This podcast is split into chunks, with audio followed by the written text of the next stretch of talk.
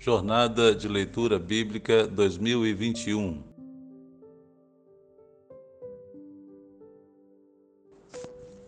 E agora chegamos ao capítulo 5 e derradeiro do livro de Tiago. Ele aqui nesse capítulo final traz uma série de advertências, principalmente aos ricos, aos irmãos da igreja que tinham mais posses e eram mais abastados do que os demais. Ele começa o capítulo dando a palavra a esses irmãos. Advertência aos ricos opressores. Ouçam agora, vocês ricos, chorem e lamentem-se, tendo em vista a miséria que lhes sobrevirá. A riqueza de vocês apodreceu, e as traças corroeram as suas roupas. O ouro e a prata de vocês enferrujaram, e a ferrugem deles testemunhará contra vocês, e como fogo lhes devorará a carne. Vocês acumularam bens nestes últimos dias. Vejam o salário dos trabalhadores que ceifaram os seus campos e que por vocês foi retido com fraude, está clamando contra vocês. O lamento dos ceifeiros chegou aos ouvidos do Senhor dos Exércitos. Só uma parte aqui, irmãos, perceba que a injustiça social, a ganância, e a avareza que nós vemos nos nossos dias, ela é desde sempre, desde que o mundo é mundo. E aqui no meio da própria igreja estava acontecendo de terem irmãos que eram mais abastados, que eram pessoas ricas, tinham outros irmãos que trabalhavam para eles, que eram servos deles. E que estavam sendo seus, tendo seus pagamentos sonegados ou adiados. Ele diz aqui o salário dos trabalhadores que ceifaram nos campos foi retido com fraude, o lamento dos ceifeiros chegou ao Senhor.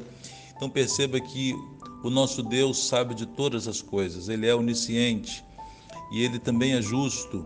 Por isso ele diz aqui no verso 3 que todo o ouro e a prata desses que estavam acumulando bens se iria se enferrujar e iria se destruir. Isso faz lembrar também a parábola que Jesus contou do fazendeiro é, insensato, que depois de, ver, de receber uma grande colheita, viu que os seus celeiros eram pequenos e o que ele falou? Vou aumentar os meus celeiros, vou guardar a minha, a minha colheita e vou dizer: Alma, tens em depósito muitos bens, descansa, come, bebe, folga. Mas a sentença para ele foi o Senhor dizendo, né? Louco, essa noite te pedirão a tua alma e o que tens preparado, para quem será? Assim, irmãos, é inútil querer confiar nos bens materiais. A nossa confiança que está no Senhor e devemos ter todo o temor. Aqueles que têm posses e bens materiais devem pedir ao Senhor constantemente sabedoria para fazer com que essa, essa riqueza sirva para a glória de Deus, para abençoar vidas, para socorrer os aflitos, e Deus multiplicará nas mãos de cada um de nós, sempre que houver generosidade, sempre que houver dos nossos corações a liberalidade para abençoar aqueles que são mais carentes. Verso 5: Vocês viveram luxuosamente na terra desfrutando prazeres e fartaram-se de comida em dia de abate. Vocês têm condenado e matado o justo, sem que ele ofereça resistência. Paciência nos sofrimentos. Verso 7. Portanto, irmãos, sejam pacientes até a vinda do Senhor. Vejam como o agricultor aguarda que a terra produza a preciosa colheita e como espera com paciência até virem as chuvas do outono e da primavera. Sejam também pacientes e fortaleçam o coração, pois a vinda do Senhor está próxima. Aleluia. Que verso maravilhoso, né? Marque ele aí na sua Bíblia.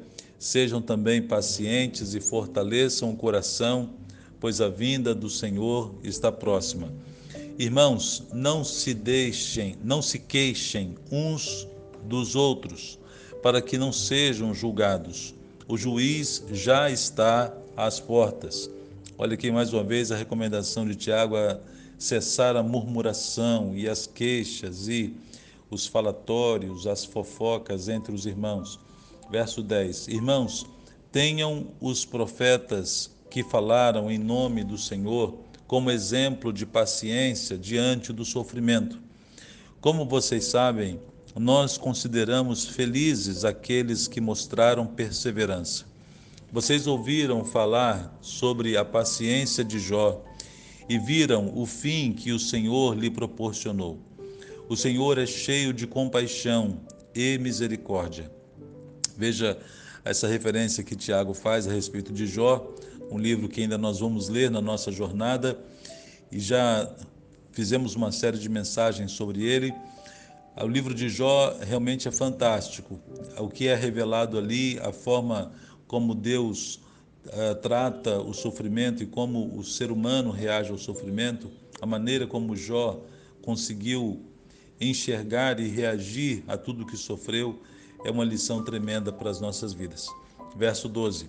Sobretudo, meus irmãos, não jurem nem pelo céu, nem pela terra, nem por qualquer outra coisa. Seja o sim de vocês sim e o não, não, para que não caiam em condenação.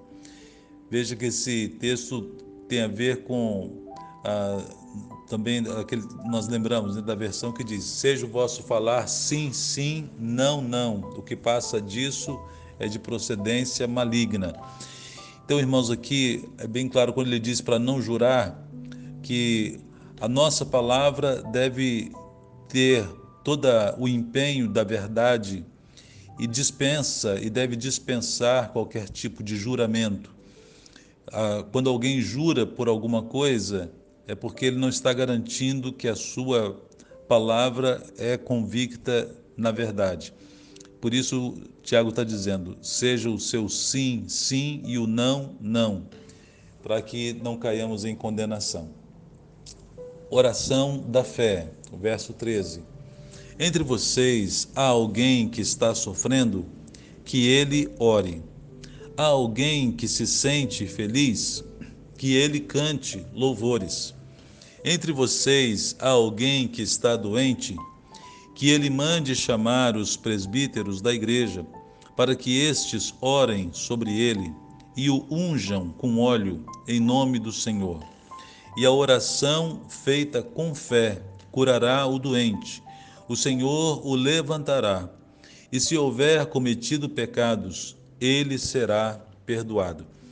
Vamos conversar um pouco sobre esse texto. Veja como Tiago está colocando a importância da oração e perceba também que em todo o tempo da história da igreja, no meio da igreja de Cristo, haverão alguns irmãos de nós ou nós mesmos que passaremos por sofrimento.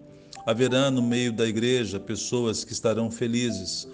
Numa mesma igreja encontraremos pessoas doentes, pessoas sofrendo, pessoas felizes. E para cada situação, para cada pessoa e para cada momento que pessoas da igreja estejam vivendo, Tiago está enfatizando a importância da oração. Seja alguém que está sofrendo, esse deve orar. Se a pessoa está doente, deve pedir a oração da, dos presbíteros, pedir a oração da igreja. E a igreja deve orar. Nós devemos sempre lembrar de orar por aqueles que estão enfermos e ele fala aqui da unção com óleo, é, mas o que fica claro no verso 15 é que a oração feita com fé curará o doente. A oração da fé é que traz a cura e não um procedimento. Não há nada de errado em ungir alguém com óleo. A Bíblia está dizendo que podemos fazer isso, mas o que salva e o que pode curar a pessoa é a oração da fé. É Deus se for essa a vontade dele, ouvir a oração e curar o doente. Quem cura é o Senhor. E o texto também interessante que diz que se ouvir, houver cometido pecados, ele será perdoado. Verso 16. Portanto, confessem os seus pecados uns aos outros e orem uns pelos outros para serem curados.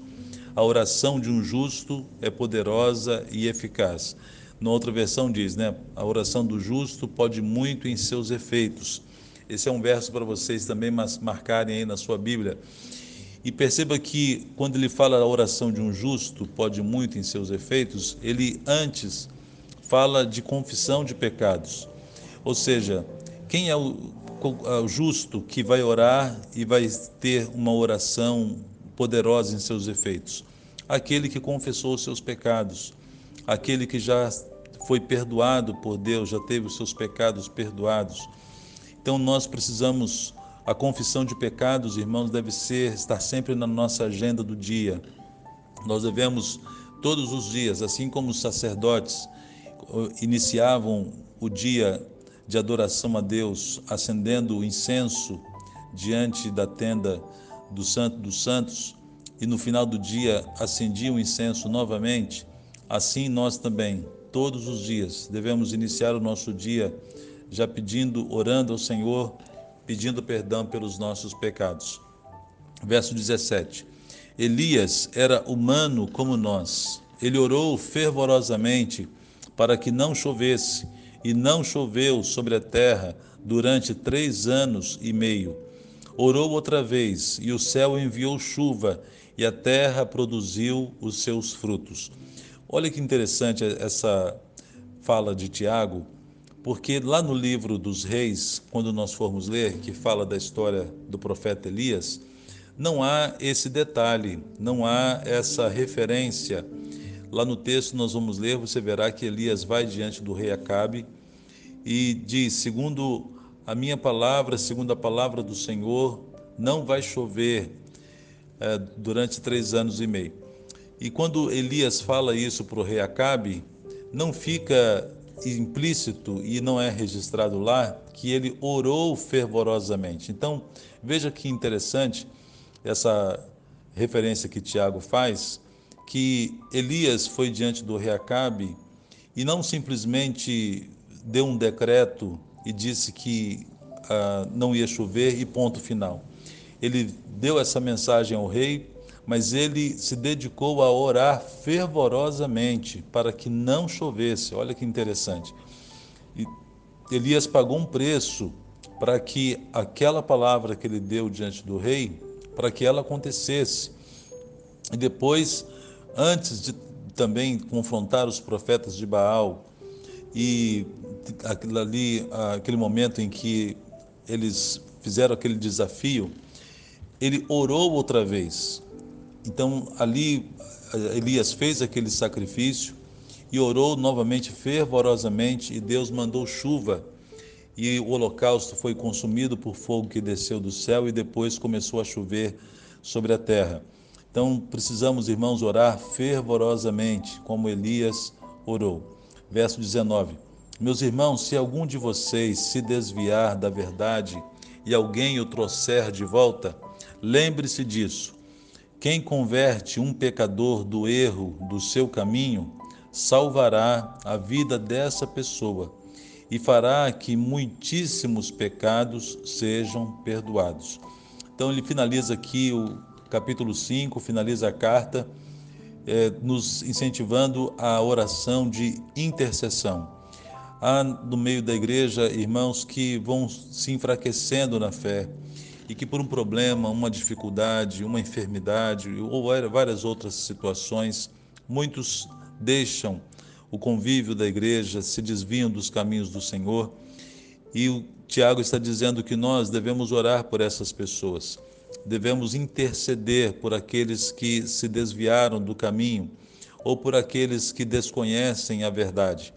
E ao fazermos isso, faremos com que muitíssimos pecados sejam perdoados e que Deus use a minha e a sua vida para isso, que sejamos um canal de bênçãos para levantar aqueles que estão caídos, que estão desviados, afastados e aqueles que carecem conhecer o Senhor e a sua graça. Amém? Que Deus abençoe a sua palavra, Deus abençoe a sua vida. Um abraço em nome de Jesus.